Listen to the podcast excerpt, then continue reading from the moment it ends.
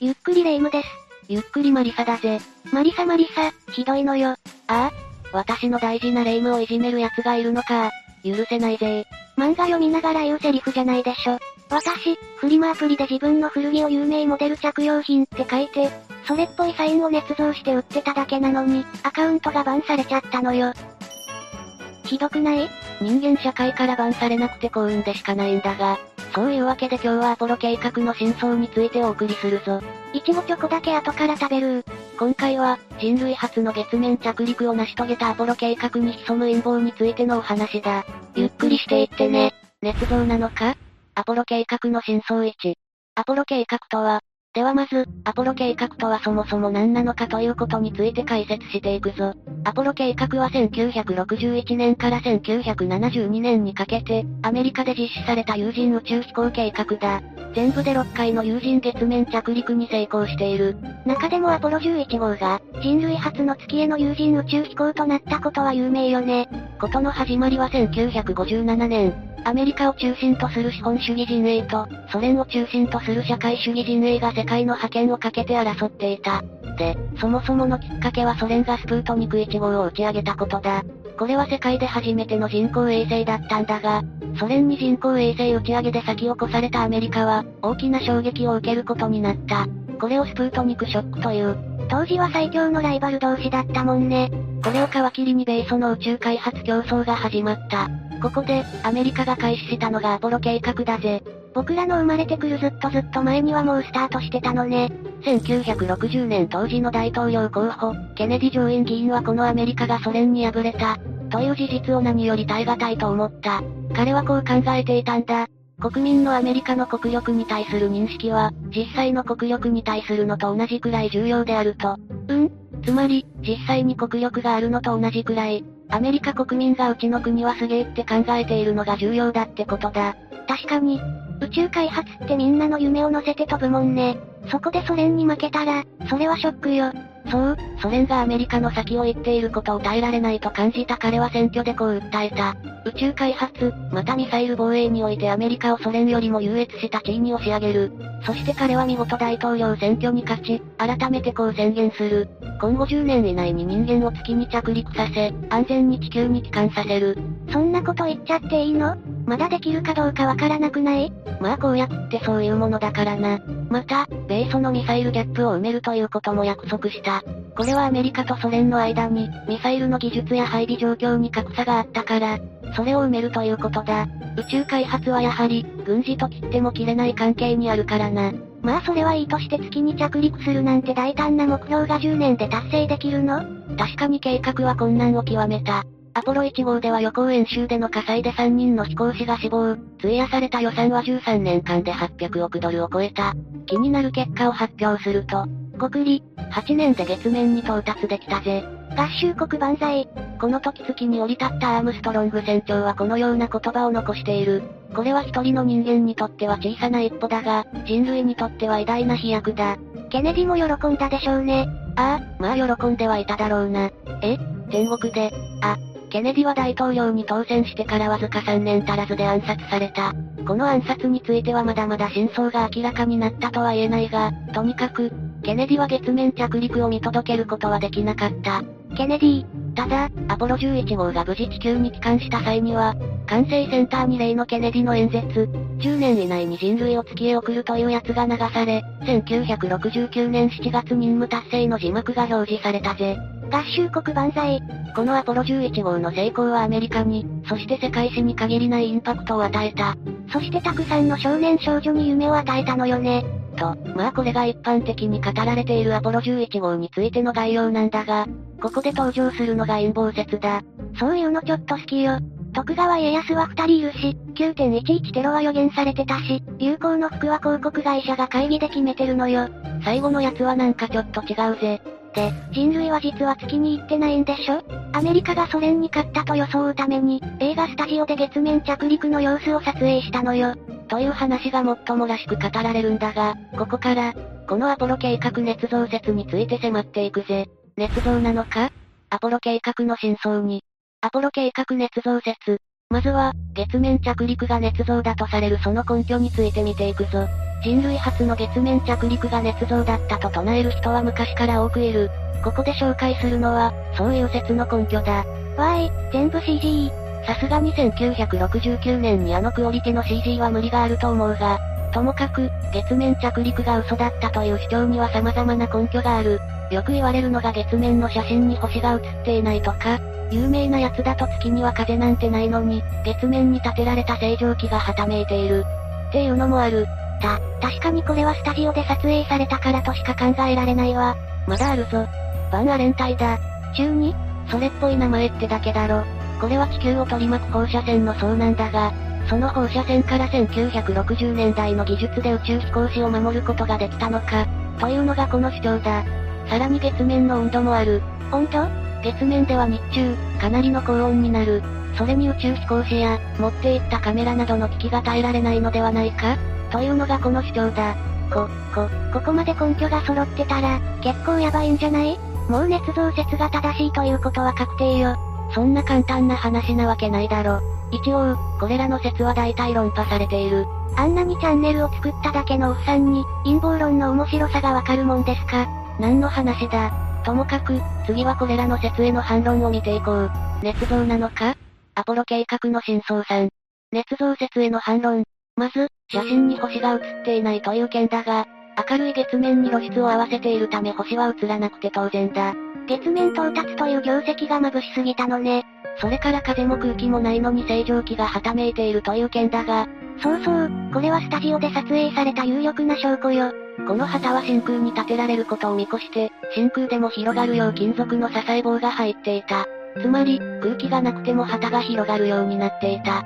そして弾力があったためはためいているように見えたんだ。ぐ、ぐぐぐ偶然よ。これに関しては偶然も何もないだろ。そして月面の温度が高すぎる問題だが、そうそう。宇宙飛行士の蒸し焼きが出来上がるわ。月面そのものの温度は確か220度から160度くらいになる。ほらほら。高温で一気に焼き上げるから、外はサクサクで中はふっくら仕上がるじゃない。お前今とんでもないこと言ってるからな。ともかく月面は高温なんだが、空気がないため熱が人体やカメラにすぐ届くわけではない。だから大きな問題にはならないんだ。と、このように陰謀論における主張の数々は大体否定されている。ふふ、マリサ、いい気になるのは早いわよ。誰？確かにそれらの主張に関しては否定されているかもしれない。しかし、他にも捏造説の根拠はあるわ。それから何より、当時のアメリカにはでっち上げてでも月面着陸を達成したと、宣伝しなくてはいけない理由があった。ほう、じゃあその話を聞いて信ぜようか。ここで改めて紹介するんだが、このアポロ11号による月面着陸が捏造だったという主張のことを、ムーンホークス説というぜ。捏造なのか？アポロ計画の真相4。ムーンホークス説。ここからはこのムーンホークス説について、その他の根拠や捏造説そのものの発祥を探っていくぞ。で、レイムがさっき言ってたやつだが、月面着陸が嘘である理由、それは、アームストロング船長の足跡よ。アームストロング船長は月面に足跡を残したわけだけど、例の小さな一歩のやつな。なんとアームストロングの着ていた宇宙服の靴底と、月面に残った靴跡は一致しないのよ。まあ、確かにそうなんだが、あの足跡に一致するオーバーシューズという装備を、宇宙服とは別に持って行っているぞ。ふん、そう来ると思ったわ。そのオーバーシューズは今どこにあるの？どこって、多分どこかの博物館か NASA で保管されて。違うわ、NASA はオーバーシューズを他の様々な不要品とともに、月に置いてきたと主張しているのよ。帰りの宇宙船を軽量化させるためにね。だったら月にあるんだろ。それを確かめられる人がこの世にいるかしら？少なくとも次に人類が月面着陸するまでは無理ね。ぐぬぬ。で、でも、そこまで手間をかけて捏造するなら、そもそも足跡を宇宙服の靴底と同じにすればよかっただろ。後からミスに気づいたのかもしれないじゃない。Q、E、T、いや、あまりにも高等無形だぜ。将来、他国が宇宙開発競争でアメリカに追いついて、月に到達すれば捨てた不要品も見つかってしまうだろうし、大体、国家ぐるみで月面着陸を捏造するなんて。いや、当時のアメリカにはそこまでする動機があったわ。言うまでもなくソ連の存在よ。さっきマリサも言っていたように、アメリカはソ連の人工衛星打ち上げに大きなショックを受けた。そこで、国家の威信を取り戻すため月面着陸を偽装したのよ。確かにそれはアメリカにとっては重要なことだろうが、アポロ11号が、11号であることを忘れてるんじゃないか？マリサ、すごくアホなこと言ってるわよ。いや、そうじゃない。それ以前に1号から10号まであったってことだ。つまりそれまで、膨大な数のテストや月の周回、月面着陸船やロケットの建造が行われてきた。そして、段階的に月面着陸が目指されてきたんだ。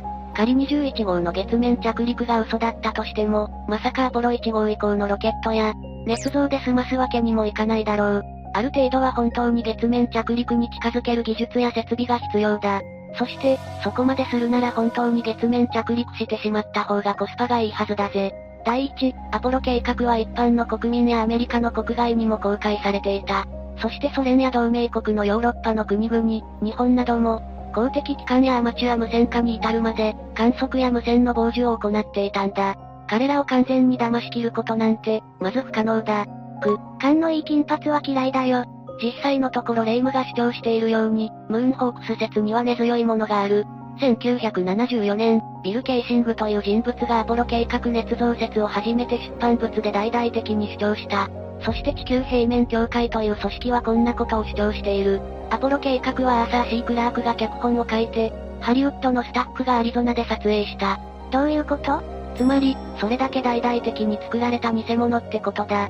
で、ムーンホークス説をより人々に広めるきっかけとなった映画がある。カプリコン1だぜ。どんな映画なの ?NASA の有人火星探査が失敗するが、NASA は予算削減を避けるために、いかにも火星探査が成功したかのような偽の映像を撮影して世間を騙そうとするという話だ。SF としては面白そうね。で、この他にイギリスのテレビ番組第3の選択というのも話題になったな。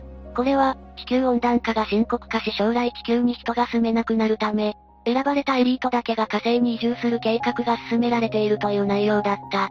え、そ、そんなことが、というか、それを暴くドキュメンタリー風の番組だったが、実際にはフェイクだ。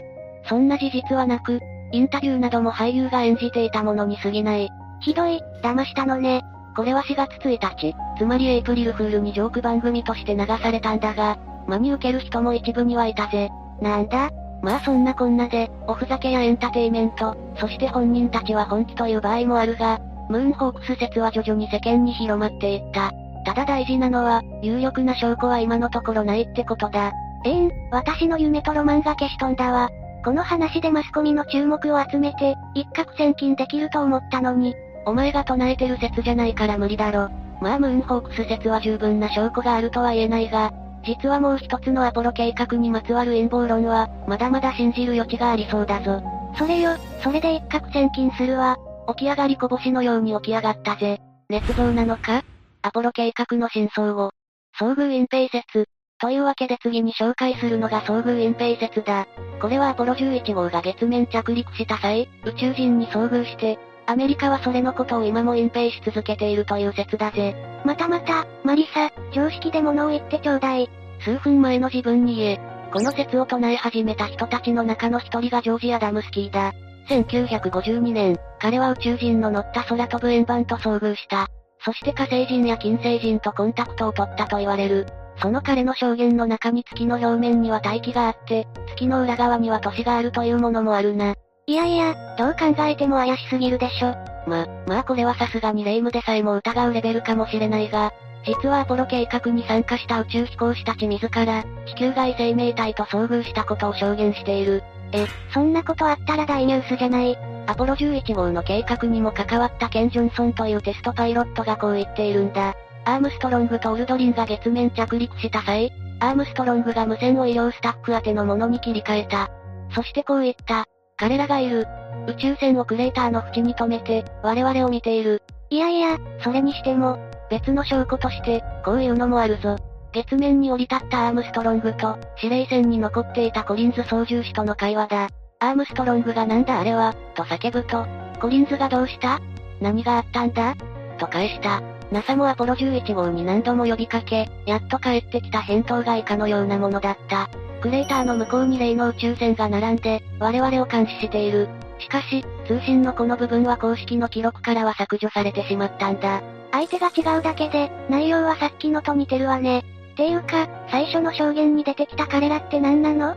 彼らと呼ばれたのは、身長が2メートルを超える人間型の宇宙人で黒い色をしていたそうだ。月でそんなものに出会ったらどんな気分なんだろうな。ただそういう証言なんかも、都合のいい箇所を切り取って、地球外生命体との遭遇をいかにもその人物が信じているかのように編集しただけ。っていう可能性もあるんじゃない？写真でも見せてくれなきゃ。